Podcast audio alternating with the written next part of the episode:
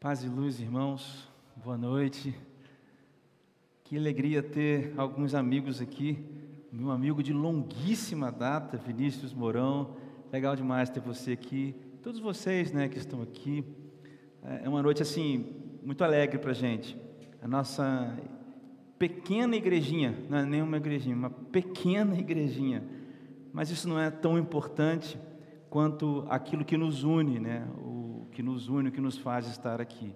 Então, com esse motivo, é o motivo correto, é a adoração ao nosso Deus. Pode deixar igual estava.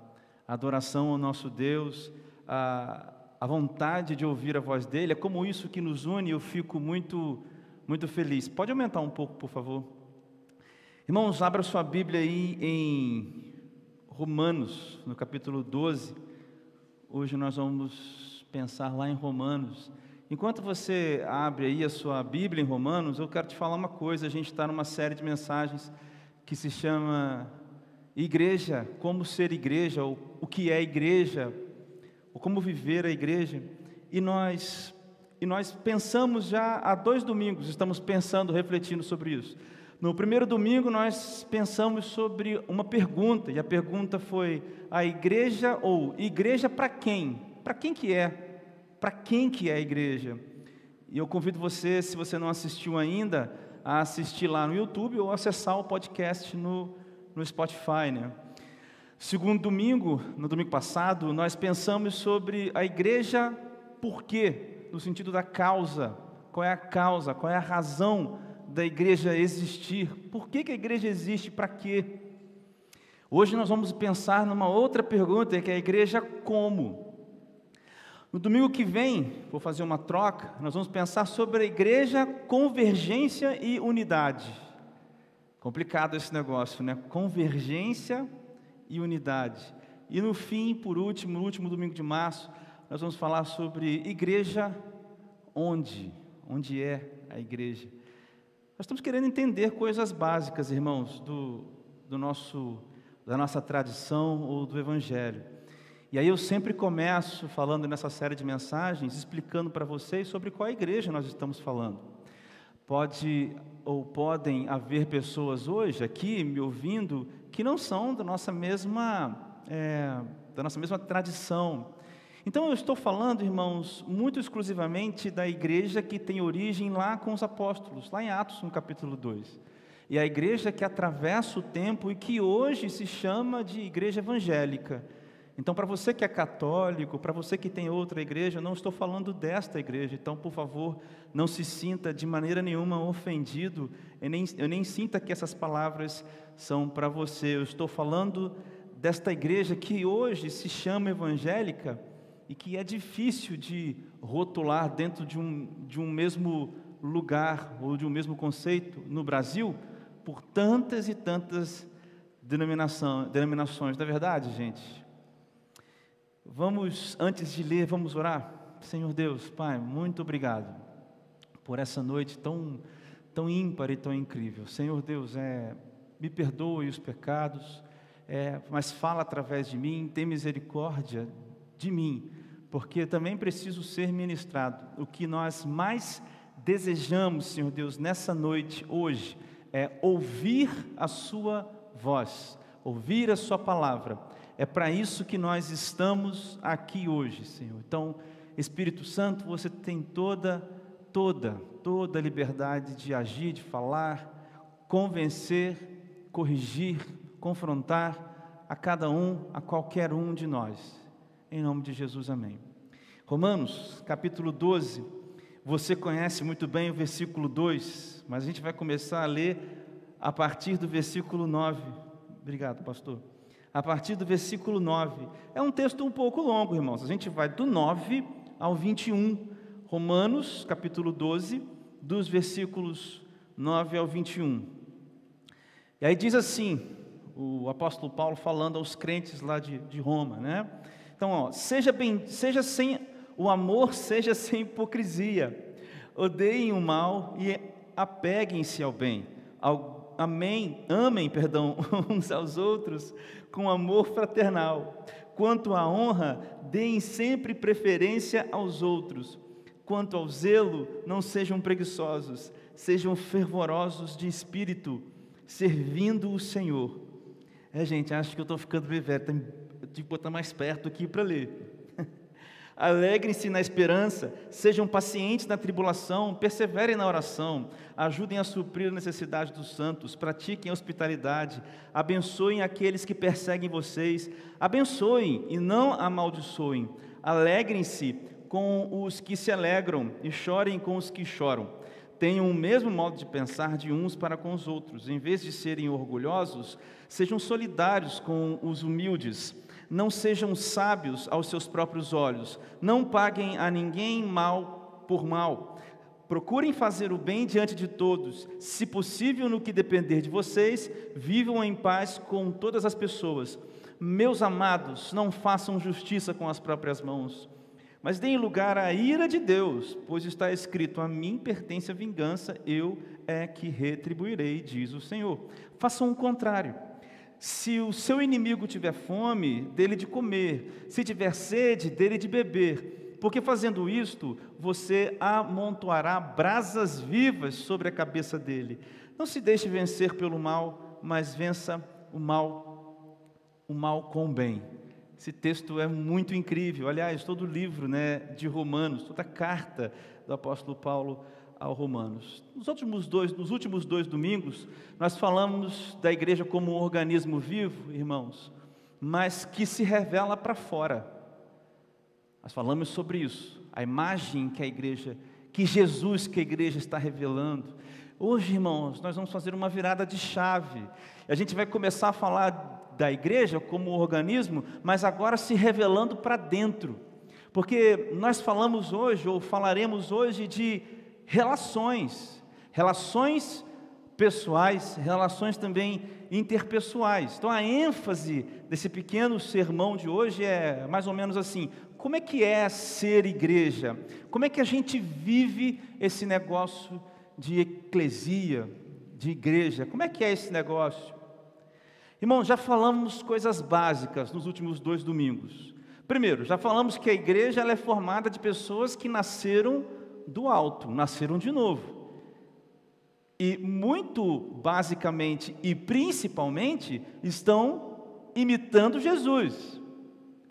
É por isso que a igreja precisa estar no mundo, porque ela precisa revelar, não é uma religião, não é uma conduta, não são códigos morais, mas Jesus Cristo, que transforma corações.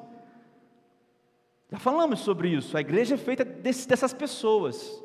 Em segundo lugar, nós já falamos também que a igreja é de pessoas. Então, o termo comunhão já foi falado aqui também. Nós já falamos que a igreja é a comunhão.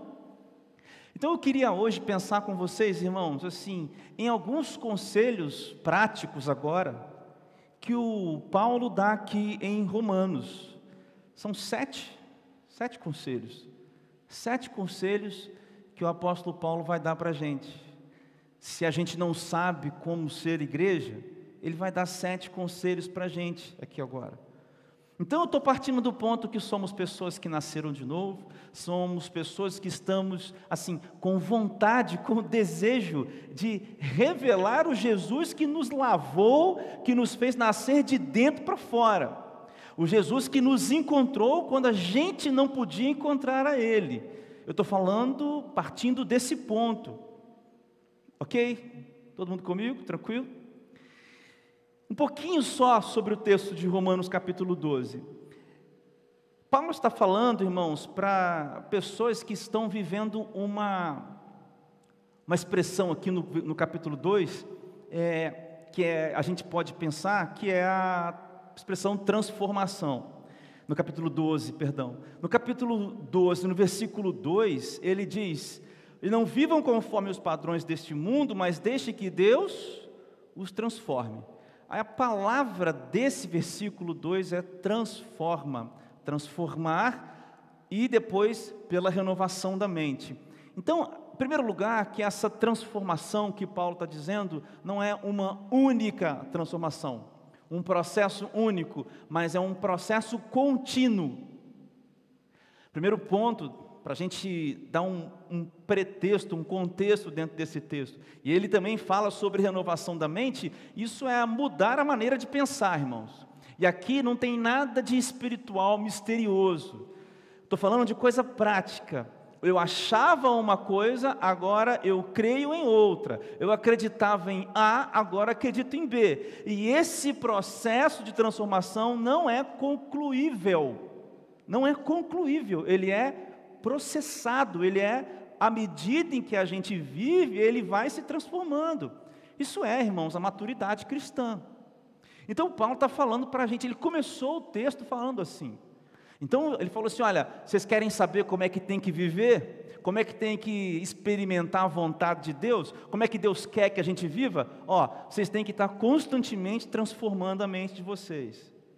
E aí, em segundo lugar, para a gente dar o contexto, ele usa uma expressão aqui que você precisa entender e, e é nela que voltaremos o domingo que vem.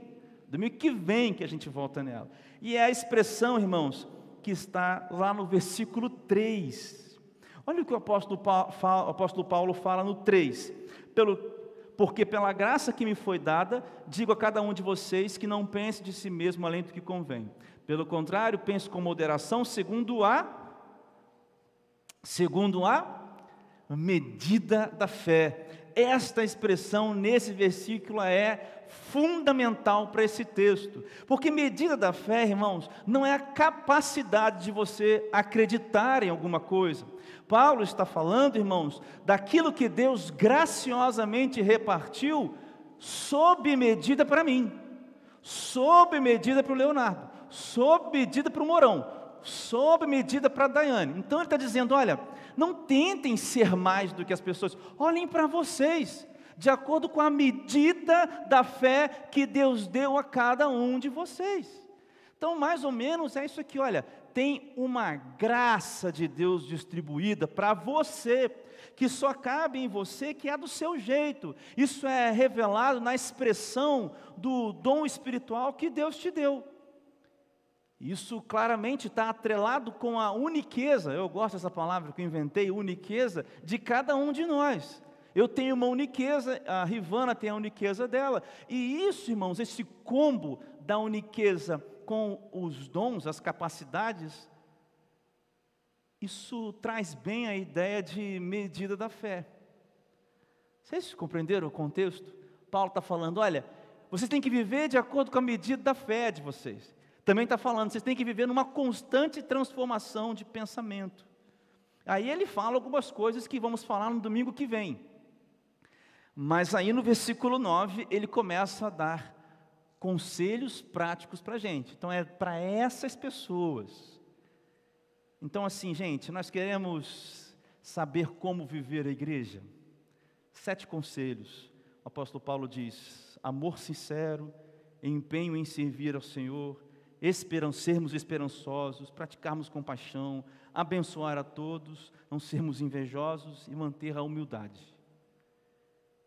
E eu vou olhar rapidamente cada um desses com você. Eu quero dar.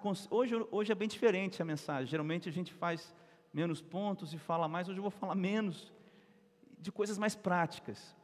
Primeira coisa, então, irmãos, que a gente vê no versículo 9, que o apóstolo Paulo diz, então, dentro desse contexto e aí a nossa pergunta, igreja como? Primeiro, irmãos, você quer fazer parte disso? Primeiro, primeiro, aí você pode escrever no seu papel, escrever no celular, aonde você quiser, fique à vontade, tá bom?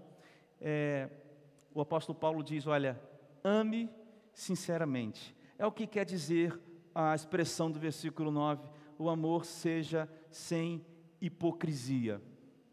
Irmãos, a gente é, ouve essa expressão assim, ah, eu tenho que amar o meu irmão e tal, mas eu tenho a impressão, não sei se vocês, mas eu cresci na igreja, e eu tenho a impressão que muitas vezes a gente fala disso de maneira muito etérea, de maneira muito não substancial, e aí parece um negócio assim que não dá para viver, amar meu irmão, Parece assim que eu, que eu amo a minha mãe, amo meus irmãos de sangue, amo a minha esposa, amo os meus filhos, mas amar, parece que é um negócio que não faz sentido para a gente.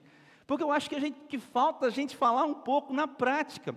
Irmãos, quando o apóstolo Paulo diz que o amor não seja fingido, O que ele está querendo dizer não é para você botar uma fantasia de ursinho carinhoso e ficar, oi amiguinho, oi amiguinha, não tem nada a ver com isso. O que o apóstolo, tá, o apóstolo Paulo está falando é que esse amor precisa ser experimentado na prática, ele precisa ser colocado para fora, ele está, irmãos, baseado em ações, em ações que eu tenho com você, em coisas que eu faço para você, com você. Ele não é um conceito, irmãos, esse amor de, que Paulo está falando, não é um conceito, irmãos, que está fora ou está longe da nossa vida prática, ao contrário, é o que torna a minha ação é, real. Eu ajo e falo o que eu falo porque eu estou me esforçando nesse amor. Agora, irmãos, tudo bem, vocês já entenderam isso. Vocês sabem que esse amor fraternal aqui não é um amor produzido por um ser humano, já falei isso muitas vezes. Apóstolo Paulo, quando fala em 1 Coríntios capítulo 11, versículo 1, sejam meus imitadores como eu sou de Cristo, e, em, e a gente olha lá em, em, Filipenses 2, a partir do versículo 5, quando o apóstolo Paulo fala de novo, ele fala de um Jesus que se esvaziou, de um Jesus que se veio, a, se fez homem. Isso, é, esse amor, ele é traduzido na palavra sacrifício, irmão. A palavra, o amor ágape é sacrifício, e o amor que Paulo que a igreja experimenta, o amor sincero, é o amor do sacrifício, mas não é um amor que nasce num ser humano, não consegue nascer no ser humano, é um amor que nasce da presença de Deus habitando em mim. Você já sabe disso, e você também, habitando na gente. Mas eu queria, de maneira prática, dizer o seguinte: a, a, a, é como se, em resumo, Paulo estivesse expondo duas maneiras de se relacionar a pessoa que faz para receber alguma coisa e a pessoa que faz porque já recebeu alguma coisa. Essa é a grande sacada aqui. É, o grande, é a grande mudança. De novo, a gente entra nessa questão da religião, da norma, da conduta versus o coração transformado. Isso tudo que eu estou falando é bonito, mas não é real. Se você não tiver na sua cabeça a ideia muito concreta de que eu já recebi. Recebeu o que? Você recebeu o encontro de Jesus da sua vida, a presença de Deus. Você foi alcançado, você foi buscado por Deus, você foi amado por Deus. É por isso que eu me relaciono com outro com amor sincero. Eu não espero nada em troca, porque eu já recebi.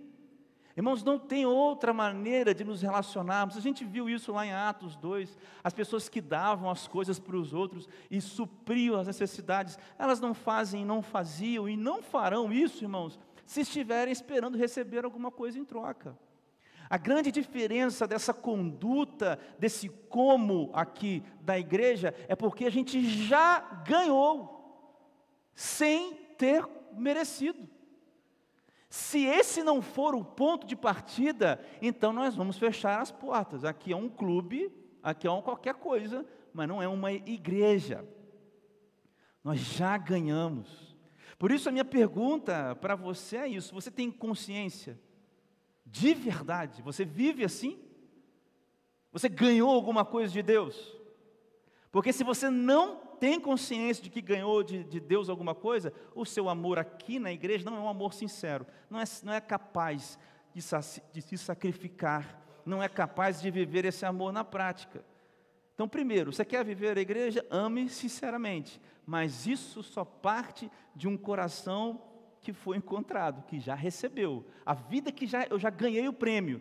Só quem já é o quem já ganhou o prêmio consegue viver dessa maneira. Segundo ponto, o segundo conselho que o apóstolo Paulo dá para a gente, ele fala que a gente precisa se empenhar em servir a Deus. Antes de você ficar nervoso com essa palavra que eu falei aqui e parecer um pouco autoritário, deixa eu ler com você o versículo 11. Quanto ao zelo, não sejam preguiçosos, sejam, sejam fervorosos de espírito, servindo o Senhor. Irmãos, a palavra aqui espírito no grego é a palavra pneuma. É a mesma que está lá em João capítulo 4, versículo 23, 24. Não é o Espírito Santo. Ainda que haja alguns teólogos que é, de, é, disputem essa passagem com, como sendo o Espírito Santo, mas a grande maioria não vai entender assim.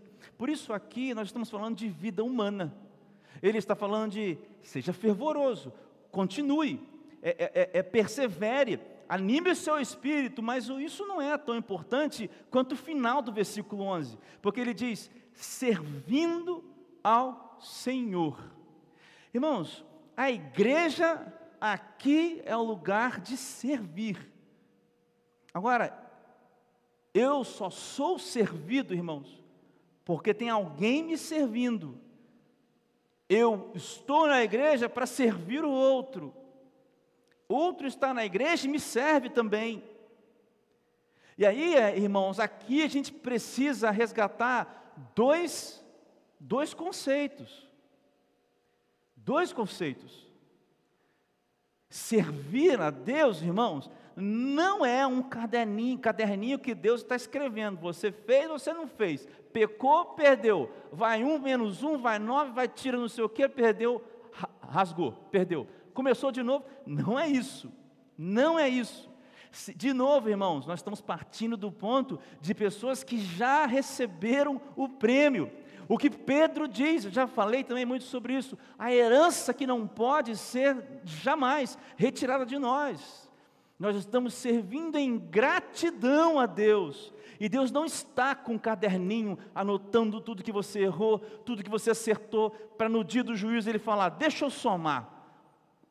Irmãos, uma vez salvo, não sei se você concorda, mas uma vez salvos, salvos para sempre, porque é Jesus quem salva.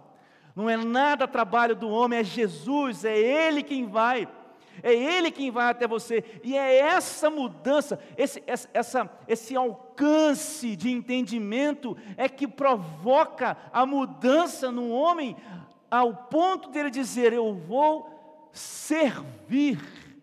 Irmãos, a palavra servo que o apóstolo Paulo, nós falamos na célula ontem, usa aqui mesmo em Romanos, no capítulo 6, um pouquinho para trás, ele diz: Nós éramos antes escravos, servos da, perdão, do pecado. Ele diz, mas agora por vontade própria.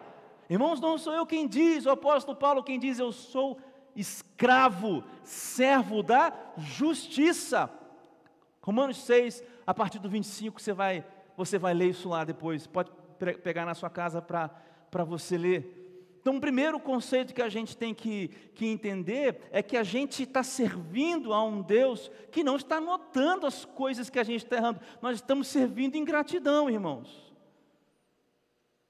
E aí, irmãos, tem. São três conceitos, na verdade, esse é o primeiro, tem mais dois. É, servir a Deus, irmãos, é revelar o reino. É uma lógica muito simples. Eu sirvo a Deus como? É, é, me, me, me, batendo, me, me penitenciando. Não, irmãos. Amando sinceramente. Servir a Deus, irmãos, é revelar o reino de Deus. Você quer saber o que é servir a Deus? É revelar o reino de Deus. Então, na igreja, irmãos, a gente revela, a gente revela o reino de Deus. O reino de Deus é multiforme, irmãos. Tem muitas formas de revelá-lo. E por fim, irmãos, ninguém, irmãos, presta atenção nisso aqui, ó. Ninguém serve a Deus sozinho. Se você acredita nisso, eu vou fazer, uh, eu vou pedir para o de colocar aqui Hebreus, Hebreus, capítulo 10, versículo 25, porque muita gente acredita que é capaz. Olha aqui, Rive, a chave da nossa casa está aqui na televisão. Segura aí.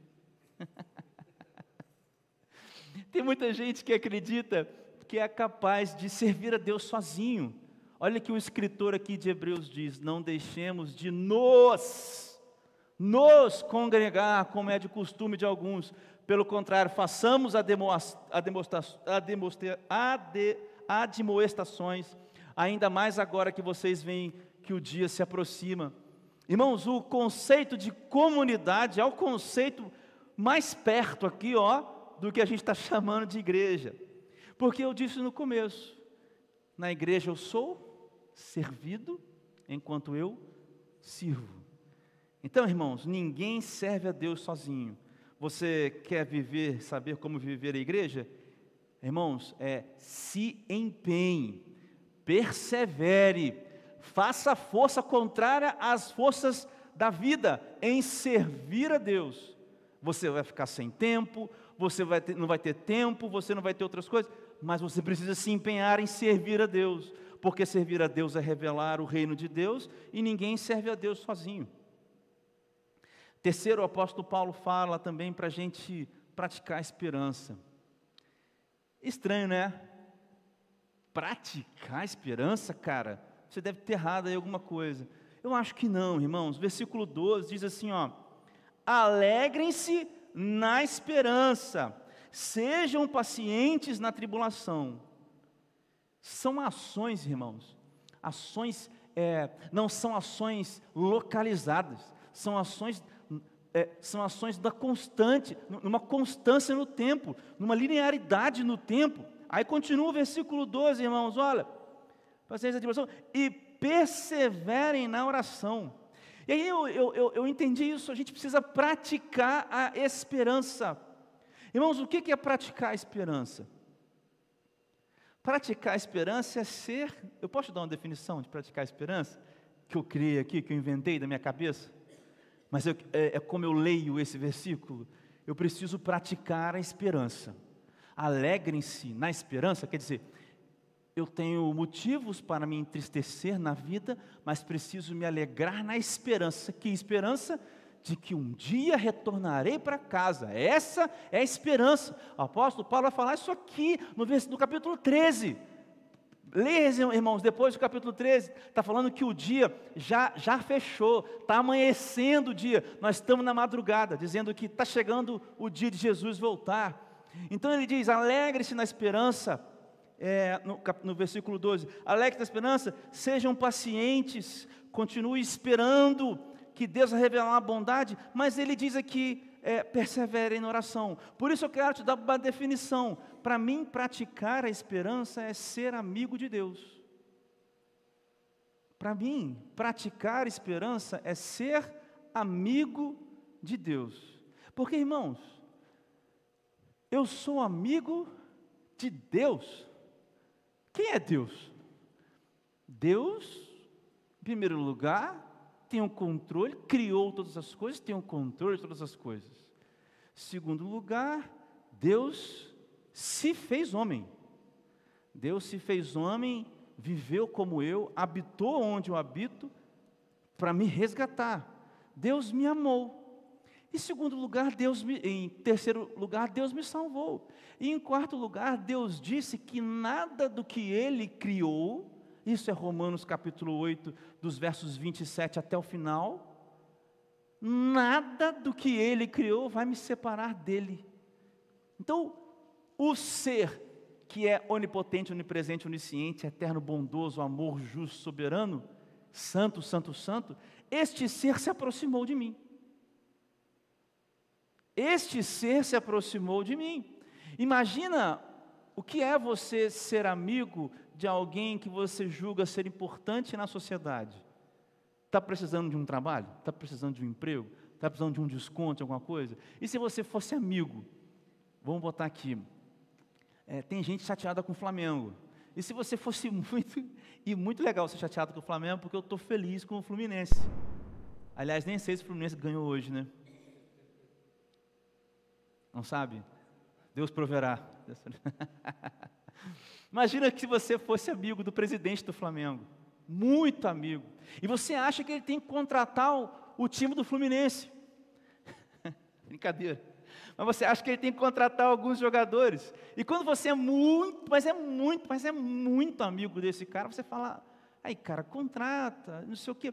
Então, os seus desejos, as suas vontades, aquilo que você quer, você está muito próximo de alguém que pode realizar aquilo para você. Agora imagina você ser amigo de Deus. E o engraçado de ser amigo de Deus não é que ele faz tudo que, ele, que a gente quer, é que a gente muda quando a gente é amigo de Deus. E isso é praticar a esperança. Não é que Deus me dá tudo que eu quero, é que eu vou aprendendo que Deus já me deu tudo que eu preciso. Praticar a esperança é ser amigo de Deus, irmão. E aí ele diz que a gente faz isso, querido, perseverando na oração.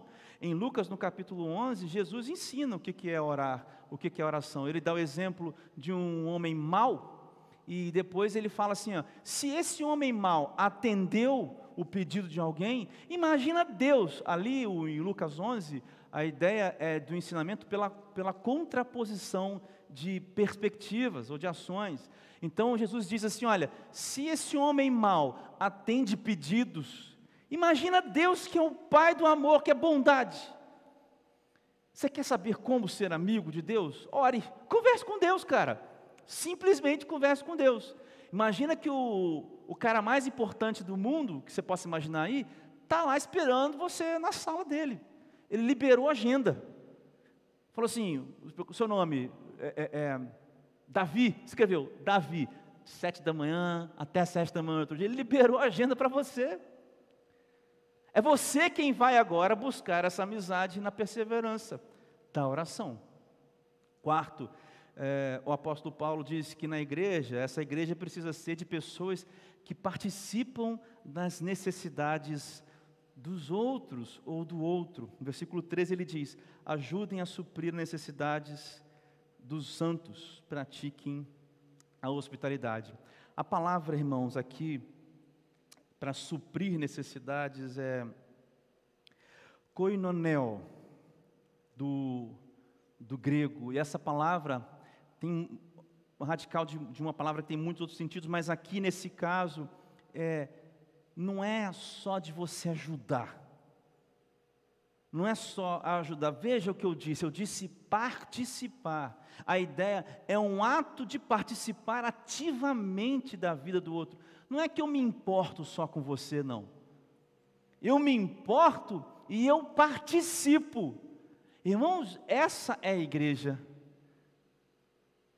A gente vê, né, tantas pessoas, não, nós temos que ajudar, nós temos que ajudar o fulano a gente se importa com as pessoas, mas em muitas vezes, irmãos, eu creio que na grande maioria a gente não participa.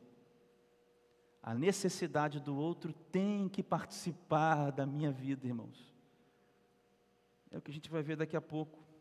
Por isso, a igreja é esse lugar onde a gente participa das necessidades, onde a gente participa ativamente. Minha pergunta é assim: quem é que importa para você? Eu acho que quem mais importa para nós, infelizmente, é a imagem que aparece no espelho. Né? E eu já expliquei para nossa igreja aqui quem é o próximo. O próximo é todo mundo que não está no espelho. Quem não aparece no espelho, quando eu olho para o espelho, esse é o próximo. O que Paulo está dizendo é que na igreja a gente participa das necessidades desses próximos que estão aqui com a gente ativamente, ativamente, irmãos. Nós temos que dar esse passo da importância para a participação ativa. Quinto lugar, Paulo diz uma coisa incrível, ele diz: abençoe a todos. E isso está lá nos versículos 14, depois do 17 a 21, eu não vou ler para você, mas os versículos 14, 17, 18, 19, 20 e 21 falam desse mesmo contexto. Veja só, vou ler só um pedaço para você, o que ele diz aqui, irmãos, no versículo 14. Ele diz assim: Olha, abençoem aqueles que perseguem vocês. Aí, fechou. Mas aí, ó, ele vai repetir: abençoem e não amaldiçoem. Irmãos, olha a prática do judeu, sobretudo, do judeu é o olho por olho, é o dente por dente. Ou seja, quem me fez mal tem que pagar. Quem fez mal a mim tem que pagar. O que Paulo está falando, olha, não é mais assim. Agora você abençoa e não amaldiçoa. E o que, que é, irmãos, abençoar? O que a palavra abençoar aqui significa? Sabe o que eu aprendi? Que a, a abençoar é conceder benefício. Conceder benefício às pessoas que me fazem mal. Tá ligado, Morão? Conceder benefício às pessoas que me fazem mal. Agora eu te pergunto, irmãos, qual benefício, uh, que benefício alguém que me fez mal tem de mim? Qual é o benefício? Qual é o benefício? Para entender isso, a gente precisa ler o finalzinho do 21. Porque fazendo isto, você amontoará brasas vivas sobre a cabeça dele. Esse texto é de Provérbios, se não me fala a memória, 20 ou 22, eu esqueci aqui agora, versículo 25 ou 26, não lembro, mas é um texto de Provérbios. O apóstolo Paulo está citando Provérbios. Sabe o que, que significa amontoar brasas vivas na cabeça de alguém, irmãos? Sabe o que significa? É ganhar a pessoa. Ganhar aquela pessoa através de quê? Do arrependimento dela. Qual é o benefício que alguém tem quando faz o mal de mim eu abençoo? Qual é, o, qual é o benefício que eu estou dando a essa pessoa? Irmãos, é o arrependimento, essa pessoa, a oportunidade dela arrepender, é levar o meu inimigo a conhecer Jesus, irmãos. Não é atacar Jesus na cabeça das pessoas, não é estampar uma, o outdoor e isso, isso aqui é de Jesus, não é como eu vi esses dias, entrar dentro de um terreiro de macumba e sair orando, não é nada disso, irmãos. Isso é afronta. Obrigado, 25, 22, obrigado. A, a, a, o, que, o que Paulo está ensinando, ele abençoe, conceda o benefício do arrependimento, como? Na exposição do bem, irmãos, na exposição do bem. Olha, irmãos, o 21, não se deixe vencer pelo mal mas vença o mal com o bem. Sabe aquela pessoa que te fez muito mal e que a gente está orando para Deus cair um raio? Está amaldiçoando, irmão. Vai ter vitória, vai ter vitória, vai ter vitória. Deus vai castigar o homem que tocar no ungido do Senhor. Isso é amaldiçoar as pessoas. Apóstolo Paulo está falando: deixe a vingança com Deus. Porque o que Deus faz, irmãos, é justiça. Ele é soberano. Até enviar pessoas para o inferno é a justiça de Deus. Mas essa conversa é para um outro dia, para um outro momento. O que cabe a nós, eu, eu não sou Deus, eu sou eu, o ser humano ínfimo, pequeno, o que me cabe é dar o benefício do arrependimento para quem me faz o mal. Vocês compreenderam a lógica agora? Que, por que Jesus diz por que, que a gente deve fazer o bem? Porque quebra. O bem vence o mal. Sexto, penúltimo, o apóstolo Paulo diz no versículo 15: Não cobice e não julgue. Agora vai ficando difícil nesse finalzinho, irmãos. Versículo 15: Alegrem-se com os que se alegram e chorem com os que choram. É óbvio, irmãos, que esse versículo tem ligação com o versículo 10, com o versículo 12, com o versículo 13, tem a ver com aquele lance que eu falei antes, da participação ativa na vida dos outros. Não é? Não parece? Tem muita ligação com esse conceito que a gente falou. É lógico que esse versículo está ali dentro. Mas eu acho que aqui Paulo vai um pouquinho além. Eu acho que Paulo está falando assim contra uma ideia que a gente tem dentro das relações de julgar os méritos das pessoas e, sobretudo, irmãos, fazer um julgamento de Deus. Eu me lembro do livro do, do pastor Timothy Keller, que é aquele livro muito bom, O Ego Transformado, e que é natural nosso estar nesse, nessa competição de conquistas com as pessoas, de uma, a partir de uma série de ações. Então, eu me rebaixo quando alguém ganha, eu desejo mal quando alguém ganha. Isso tudo são, são, são manifestações desse ego mal resolvido em mim. E aqui o apóstolo Paulo diz: olha, hum, alegre-se com quem está alegre e chore com quem está chorando. E eu consigo pensar, irmãos, nessas duas coisas. Irmãos, nós temos um péssimo problema nesses nossos dias, que é cobiçar as coisas dos outros. É ou não é, irmãos, que o Instagram revela? tem só foto bonita. É o carro, é a, a, namorada, é o namorado, é a casa, eu sei lá o que, que é, e a gente quer. Mas na igreja, irmãos, a gente não cobiça. Na igreja a gente não está julgando mérito, demérito ou a ação de Deus sobre a vida das pessoas. Eu estou me alegrando ou eu estou chorando. Eu estou participando. Eu não estou julgando. Irmãos, se os irmãos soubessem como isso dá uma série de mensagens. O que, que é cobiçar? Da onde vem esse negócio na gente? Mas eu vou ficar por aqui para a gente não ficar muito longe. E por fim, irmãos, o apóstolo Paulo vai dar mais a última agora. Ele diz para a gente ser humilde. Irmãos, versículo 16 diz assim: ó, tenham o mesmo modo de pensar de alguns, perdão, tenham o mesmo modo de pensar de uns para com os outros. Em vez de serem orgulhosos, sejam solidários com os humildes. Não sejam sábios aos seus próprios olhos. Irmãos, a ideia aqui do apóstolo Paulo é a seguinte: ó, a régua que mede você, viu? Mede todo mundo. Viu? O amor que a ama e que amou você, amou também a todo mundo que são filhos de Deus, inclusive inclusive os que não foram ainda, ainda alcançados pela graça.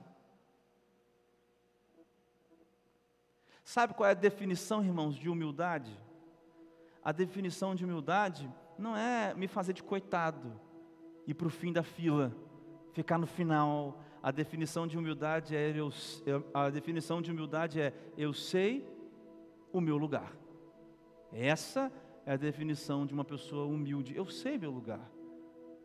E aí, irmãos, uma igreja onde a gente está medindo as coisas, as pessoas com réguas diferentes, irmãos.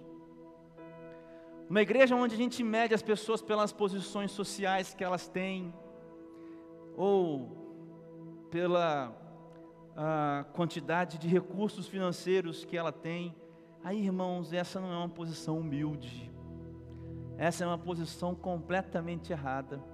Porque por mais que a gente haja assim, Deus está julgando a todos. E assim, irmãos, é aquela história, os corações transformados agem porque já receberam de Deus. Irmãos, é, é, é, é, muito difícil a gente viver esse cenário aqui da humildade, eu reconheço. Porque a gente tende a, a pensar que Deus pode me amar mais ou amar mais o outro, ou que eu sou mais merecedor de uma coisa, irmãos. Essa é uma armadilha assim, ó, que o Satanás usa mesmo. Mas você nunca esqueça dessa frase.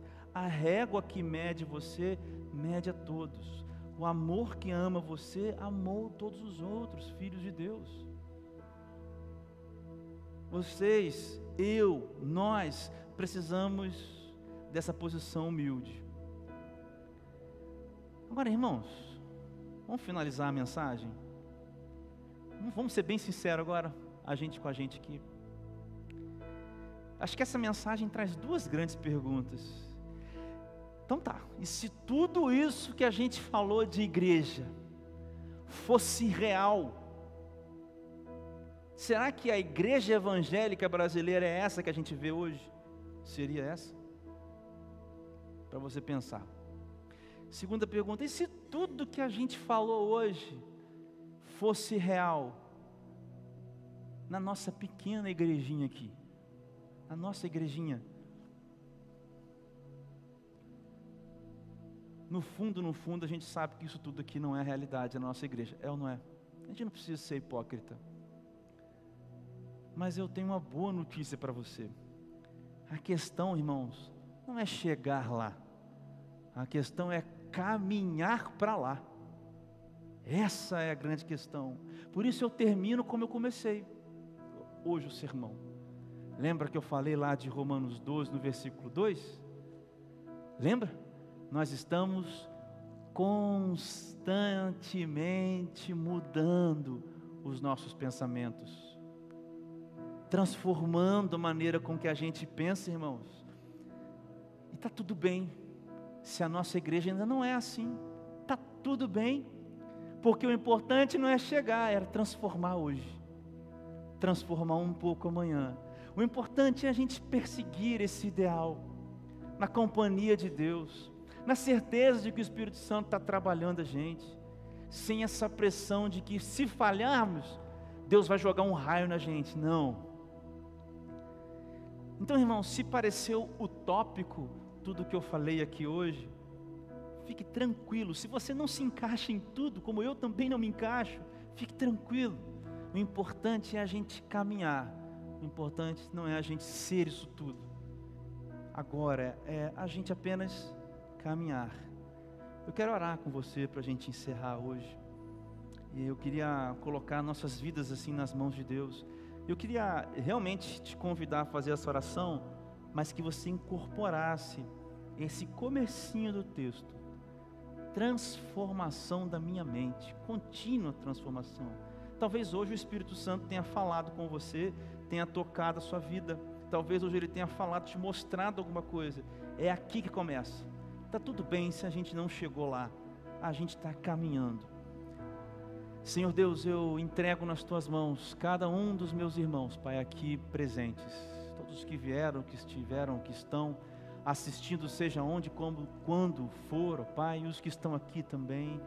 Pai, nós entendemos nessa noite que o Senhor deixou para a gente algumas orientações de como a gente deve ser, e a gente entendeu, Pai, que esse modelo, muitas vezes a gente anda longe, mas eu tenho certeza que o seu Espírito Santo falou com algumas pessoas, porque o Senhor tem feito isso há dois mil anos, desde que a igreja primitiva foi iniciada, o Espírito Santo vai convencendo as pessoas. Senhor, eu tenho plena noção de que o Senhor sabe que nós somos falhos, pecadores, difíceis, mas o Senhor hoje iluminou a nossa vida com a Sua palavra, veio luz do Espírito Santo na Sua palavra para nossas vidas. Por isso, nos ajuda hoje a caminhar para esse ideal, porque esta é a igreja que nós queremos ser. Não sei em que ponto esta mensagem atravessou a vida dos meus irmãos, aqueles que me ouvem, mas em, o Senhor conhece Jesus.